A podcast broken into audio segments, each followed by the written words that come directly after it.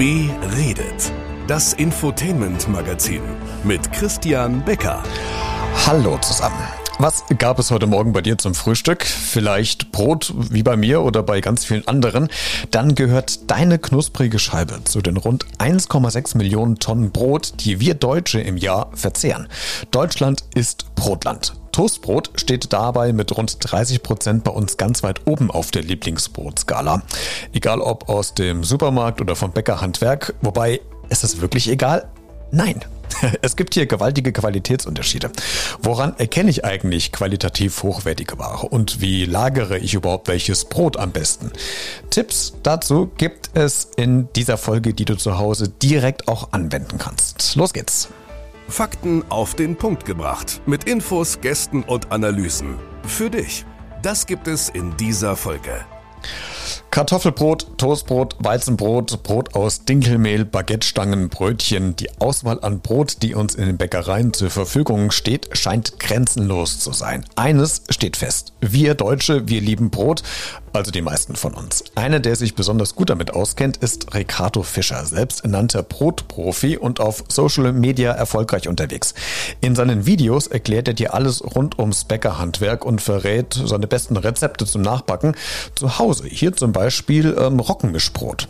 Heute zeige ich euch, wie wir unser Roggenmischbrot machen. Hier ist unser Originalrezept und das ist trotzdem immer im Wandel, denn die Hefe haben wir mittlerweile schon weggelassen. Und dann werden die Zutaten vermischt. Danach gibt es eine ausgiebige Reifezeit und dann ist der Teig soweit und kann aufgearbeitet werden. Bei Fischers Bäckerei ist es noch reine Handarbeit. Und ich bin auch der Meinung, es geht nur so. Denn Mehl ist am Ende ein Naturprodukt und verändert sich. Und so können wir uns täglich an das Mehl und den Teig anpassen und müssen es nicht andersrum machen, den Teig an irgendwelche Maschinen anzupassen. Und das gibt uns die Möglichkeit, mit Mehl, Wasser, Sauerteig und Salz zu arbeiten. Denn ich bin ein Fan von traditionellem Brot, so wie es früher halt einmal war. Warum sind wir in Deutschland eigentlich so brotverrückt? Das hat mehrere Gründe. Zum einen haben wir über 3000 verschiedene Brotspezialitäten verteilt auf rund 10.500 Bäcker in Deutschland.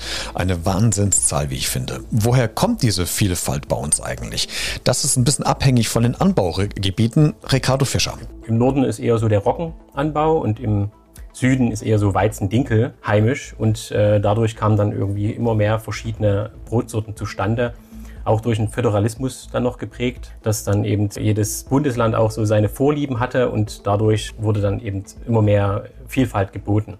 Während der Corona-Pandemie hat sich ein besonderer Effekt gezeigt. Wir sind vom Konsumenten weggekommen und eher zum Produzenten geworden. Sprich, wir backen wieder mehr zu Hause selbst. Ist jetzt nur die Frage, was brauche ich denn im Groben alles an Grundzutaten und Ausstattung zu Hause, damit ich ein vernünftiges Brot hinbekomme? Tipps gibt's hier vom Profi. Vom Prinzip her, wenn man anfängt, äh, reicht ja erstmal der, der Backofen äh, und eine, eine, Schüssel und dann geht es los, Mehl rein, Wasser rein. Äh, wenn man Sauerteig hat, kann man sich ja organisieren oder eben ein bisschen Hefe. Und da kann man erstmal anfangen mit der Hand zu kneten. Da braucht man eigentlich keine Knetmaschine und nichts. Was dann noch hilfreich ist, äh, so Teigspachteln oder Schaber, die haben verschiedene Bezeichnungen. Äh, manche sagen Teigkarte dazu, also es ist eigentlich ein und dasselbe Ding. Es ist halt so ein aus Kunststoff meistens so ein längliches ähm, Teil, wo man dann quasi ja, den Teig teilen kann, beziehungsweise auch richtig aus der Schüssel rausbekommt. Wenn man dann schlussendlich das eigenproduzierte Backwerk stolz der Familie präsentieren kann, geht es anschließend darum, wie bewahre ich das denn jetzt am besten auf, damit es möglichst lange frisch bleibt. Der erste Tag äh, ist die Kruste noch ziemlich knackig. Am zweiten Tag lammelt die Scheibe Brot schon wieder wie so ein schlaffer Muskel runter.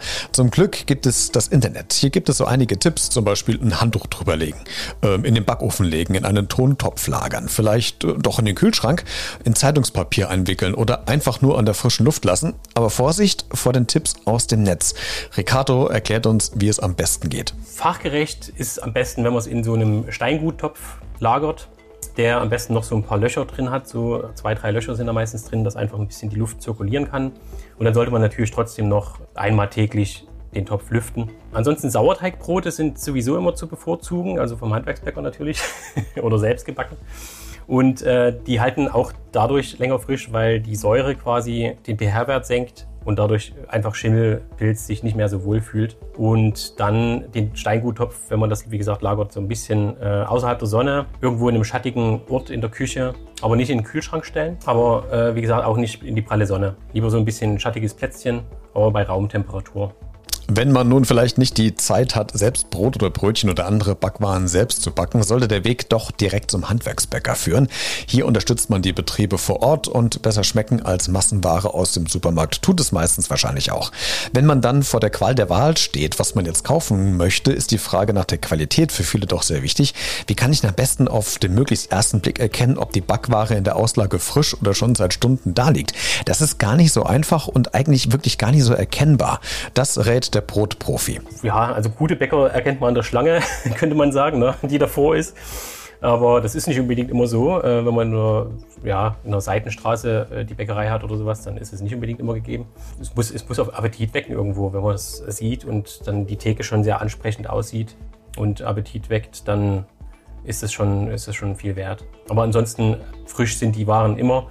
Natürlich gibt es Ware vom Vortag, aber die muss dann wirklich so gekennzeichnet sein auch. Ne? Mehr Infos rund ums Brot gibt es auf der Facebook-Seite, auf Instagram von Ricardo Fischer. Den Link habe ich dir in den Shownotes reingepackt, beziehungsweise schau einfach in die Beiträge auf Social Media Kanälen mal vorbei. Da findest du auch den direkten Weg zu Ricardo. Und falls du Fragen hast, wende dich gerne an den Experten. Und da vor Ort gibt es noch viel mehr äh, Videos mit viel mehr praktischen Tipps.